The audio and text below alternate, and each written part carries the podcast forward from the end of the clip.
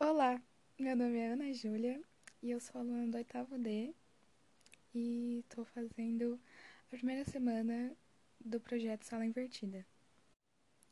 Tipos de argumentos. Eu achei seis tipos de argumentos no site blogredação.nota1000.com e os argumentos são: primeiro argumento de autoridade, segundo argumento por comprovação, terceiro argumento por comparação, quarto argumento por causa e consequência, quinto argumento por exemplificação e sexto argumento por princípio. Primeiro argumento de autoridade, explicação. No argumento de autoridade, o auditório é levado a aceitar a validade da tese ou conclusão defendida a respeito de certos dados, pela credibilidade atribuída à palavra de alguém publicamente considerado autoridade na área. Exemplo: no livro didático X, os personagens que praticam boas ações são sempre ilustrados como loiras de olhos azuis, enquanto as más são sempre morenas ou negras. Podemos dizer que o livro X é racista, pois, segundo o antropólogo Kabengele Munanga, do Museu de Antropologia da USP, ilustrações que associam traços positivos apenas a determinados tipos raciais são racistas. Segundo argumento de comprovação. Explicação. No argumento de comprovação, pretende-se levar o auditório a admitir a tese ou a conclusão, justificando-a por meio de evidências de que ela se aplica aos dados considerados. Exemplo. De acordo com a Pesquisa Nacional por Amostras de Domicílio PNA, PNAD de 2008, o telefone, a televisão e o computador estão entre os bens de consumo mais adquiridos pelas famílias brasileiras. Esses dados mostram boa parte desses bens de consumo está ligada ao desejo de se comunicar. A presença desses três meios de comunicação entre os bens mais adquiridos pelos brasileiros é uma evidência desse desejo. Terceiro argumento de comparação. Explicação. No argumento por comparação, o argumentador pretende levar ao auditório a aderir à tese ou conclusão com base em fatores de semelhança ou analogia evidenciados pelos dados apresentados.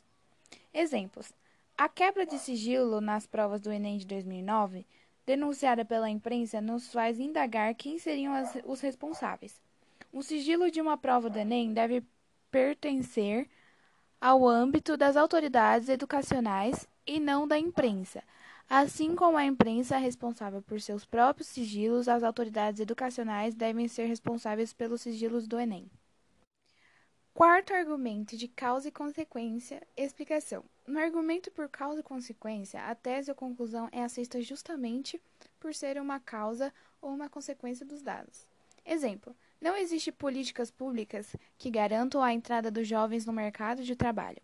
Assim, Boa parte dos recém-formados numa universidade está desempregada ou subdesempregada. O desemprego é subdesemprego e o subdesemprego são uma consequência necessária das dificuldades que os jovens encontram de ingressar no mercado de trabalho. Quinto argumento de exemplificação. Explicação. O argumentador baseia a tese ou conclusão em exemplos representativos, os quais por si só já são suficientes para justificá-lo. Exemplo: Vejam os exemplos de muitas experiências positivas. Jundiaí, São Paulo, Campinas, São Paulo, São Caetano do Sul, São Paulo e Campina Grande, Paraíba, etc. Sistematicamente ignorados pela grande imprensa. Tantos exemplos levam a acreditar que existe uma tendência predominante na grande imprensa do Brasil de só noticiar fatos negativos. Sexto argumento de princípio. Explicação. No argumento de princípio, a justificativa é um princípio, ou seja, uma crença pessoal baseada numa constatação, entre parênteses, lógica, científica, ética, estética e etc. Fecha parênteses. Aceita como uma verdadeira e de validade universal. Os dados apresentados, por sua vez, dizem respeito a um fato isolado, mas aparentemente relacionado ao princípio em que se acredita. Ambos ajudam o leitor a chegar a uma tese ou conclusão por meio de dedução. Exemplo: a derrubada dos índices de mortalidade infantil exige tempo, trabalho coordenado e planejamento. Ora, o índice de mortalidade infantil de São, São Caetano do Sul, em São Paulo, foi o que mais caiu no país. Portanto, São Caetano do Sul foi o município do Brasil que mais investiu tempo, trabalho coordenado e planejou e planejamento na área. Oh, meu Deus. Essa minha dicção tá boa, hein, professor? Informações pegadas. Meu Deus. Informações pegadas do site escrevendofuturo.org.br. Dados extraídos da realidade. Dados extraídos da realidade é um tipo de argumento. Você utiliza quando cita censos governamentais, estatísticas, pesquisas confiáveis, fontes e etc. Ou seja, são dados reais para fazer algum argumento.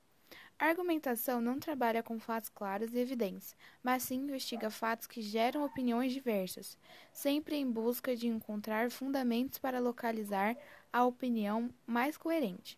Não se pode, em uma argumentação, afirmar a verdade ou negar a verdade afirmada por outra pessoa. Apoia-se uma afirmação no saber notório de uma autoridade reconhecida em um certo domínio de conhecimento é um modo de trazer para o enunciado a credibilidade da autoridade citada. Palavra síntese. Síntese de texto. A síntese de texto, por sua vez, é o resumo de um texto original. Por essa razão, sempre deve ser menor do que o texto base. Se você costuma elencar os principais tópicos de um texto e acredita que isso seja uma síntese, saiba que é um equívoco. Isso porque, ainda que a técnica seja eficaz e parte importante da construção, esse formato exige a apresentação em texto corrido. Embora pareça algo simples de ser feito, a síntese exige grande capacidade de compreensão e de interpretação do texto original. Não se trata simplesmente copiar e colar alguns trechos de, da obra primária. É necessário, de fato, entender o assunto abordado e as ideias defendidas pelo autor. Sendo assim, para iniciar uma síntese, você precisa ter certeza de que não restam dúvidas sobre o que você acabou de ler. Também é importante ser coeso e coerente na elaboração do texto. Muita gente acredita que sinopse, resenha, resumo e fichamento são sinônimos de uma síntese. Mas na realidade não são. Podemos dizer que eles são uma espécie de primos. Cada um, cada um dos tipos tem características próprias. A palavra sinopse remete a filmes, não é mesmo? O uso dela para apresentar o tema de uma produção de cinema é bastante comum. Por isso, logo fazemos essa associação. A sinopse é um relato breve sobre o assunto, é a visão geral de uma obra. Ela funciona como um chamariz, capaz de despertar a atenção do leitor.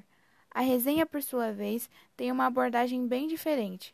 Essa produção textual produção textual permite a inserção de opiniões e pontos de vista, ou seja, além de explanar sobre tópicos principais de uma obra, o autor também inclui sua visão acerca do tema.